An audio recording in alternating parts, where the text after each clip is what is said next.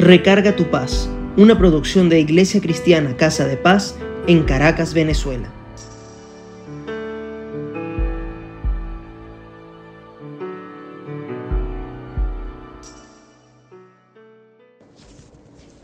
Necesito una respuesta rápida. Tengo que resolver este problema para poder seguir adelante. ¿Cuándo se sanará esta dolencia? Todavía no se ha resuelto lo del carro. Ese pago debía haber salido hoy. Esto se está tardando mucho. ¿Cómo puedo evitar este proceso? ¿Cuánto tiempo se demora en resolver lo que le pedí?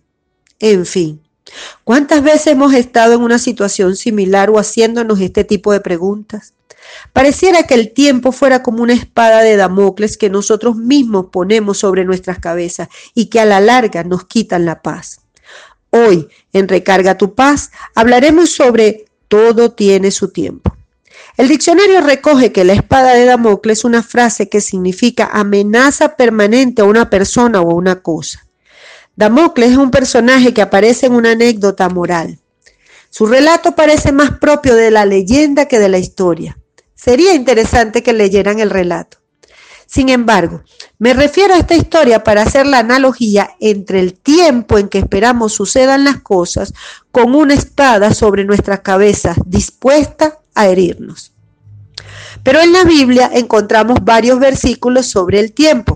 Por ejemplo, en Daniel 2.21 nos dice que Dios es el que muda los tiempos y las edades. También dice que del tiempo para todo. Eso está en Eclesiastés 3 del 1 al 4 y luego el 11. También nos habla que los tiempos proféticos se darán en el tiempo de Dios. Eso está en Gálatas 4:4. Puedo decir que hay muchos versículos que yo conozco que hablan sobre el tiempo. Hay uno que me gusta mucho en Gálatas 6:9, que nos dice que no nos cansemos de hacer el bien, porque a su debido tiempo cosecharemos si no nos damos por vencidos. Es decir, tendremos lo que pidamos luego de cumplir con un proceso. Y es aquí donde me voy a detener. Seguramente en algún momento, ya sea para ti, para tus hijos o nietos, has tenido que hacer un semillero o germinador. Esto es poner en un frasco de vidrio unos granos y rellenar con papel periódico o algodón un poco humedecido y esperar unos días para que salga una matica. Bueno, con ese experimento podemos ver el proceso de la siembra y la cosecha. El tiempo que se demora es inalterable por ti. Cada día pasa algo diferente hasta que se da el gran milagro de ver la matica. Si le pones mucha agua, pudres los granos y si no tiene agua suficiente, se seca. Hay varios elementos que intervienen en el proceso. Y escuchen, he repetido varias veces la palabra proceso. Para ver tu cosecha o tu bendición, no existe otra forma que esté avalada por Dios que pasar por el proceso, y eso tiene su tiempo. Dios te dará tu bendición o cosecha en la medida que sepas esperar en su voluntad perfecta, buena y agradable. Dios te dará tu bendición luego de ver tu corazón y el deseo de bendecir a otros con lo que estás pidiendo. Es decir, que no sea para crecer en soberbia, porque Él aborrece al altivo. Dios te dará respuesta en lo que pides después que aprendas a buscar en oración, a encomendarte a Él y no querer hacerlo en tu fuerza, porque te desgastas y muchas veces te hace equivocarte o acercarte a quien no es debido. En vez de preguntarte, ¿Cuándo? ¿Por qué? ¿Cómo se hará? ¿Por qué más bien no miras el proceso de tu bendición mientras oras? Lees su palabra, caminas por donde el Espíritu Santo te lleve, que es el consolador que nos dejó Jesucristo. Que en esa voz interna, cuando la recibas, al cotejarla con la Biblia, se alineen perfectamente. Eso te llenará de paz y confianza. Y eso nos dirá que tenemos un Padre Celestial que nos ama y que no nos dará nada malo, sino que nos ayuda a que con cada proceso vayamos de gloria en gloria. Claro, eso es para los que decidimos vivir bajo su misericordia, gracia y bendición. Vamos a orar, pero en esta oportunidad yo te voy a pedir que oremos y que repitas conmigo cada frase que yo voy a, dar. Esto va a ser de bendición el día de hoy. Repite conmigo.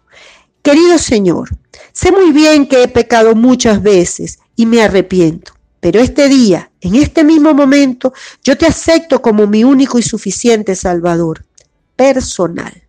Sé muy bien que tú pasaste en la cruz por todos mis pecados y que me perdonas. Te pido que me ayudes a ser una nueva persona. Cambia todo mi ser. Ayúdame para que mi vida sea un reflejo de tu amor. En el nombre de Dios. Amén. Señor y Padre de la Gloria, ahora en este momento digo, Señor, yo sé que todo tiene su tiempo, que todo lo que se quiere debajo del cielo tiene su hora. Hay tiempo de nacer y tiempo de morir, tiempo de plantar y tiempo de arrancar lo plantado. Todo lo hizo, lo hiciste, Señor, hermoso en su tiempo, y has puesto eternidad en el corazón de aquello, sin que alcance yo a entender la obra que has hecho, Dios, desde el principio hasta el fin. El día de hoy, Padre, te pongo todo en tus manos, a los pies de tu altar, en tu lugar santísimo, y voy a esperar tu tiempo en oración, en confianza y sabiendo que tú eres un Padre bueno, que nunca me dejas mal. Estoy bajo tu abrigo, bajo tu sombra, y creo, Señor, que hoy todo lo que te he pedido se va a dar conforme a tu voluntad y lo más importante, Señor, lo voy a aceptar. Nos encontramos la próxima vez y besitos. Por cierto, si recibes este recarga tu paz, comunícate con nosotros por correo a casadepaz.ccs.gmail.com y haznos saber qué te parece. Te bendigo en el nombre de Jesucristo. Chao.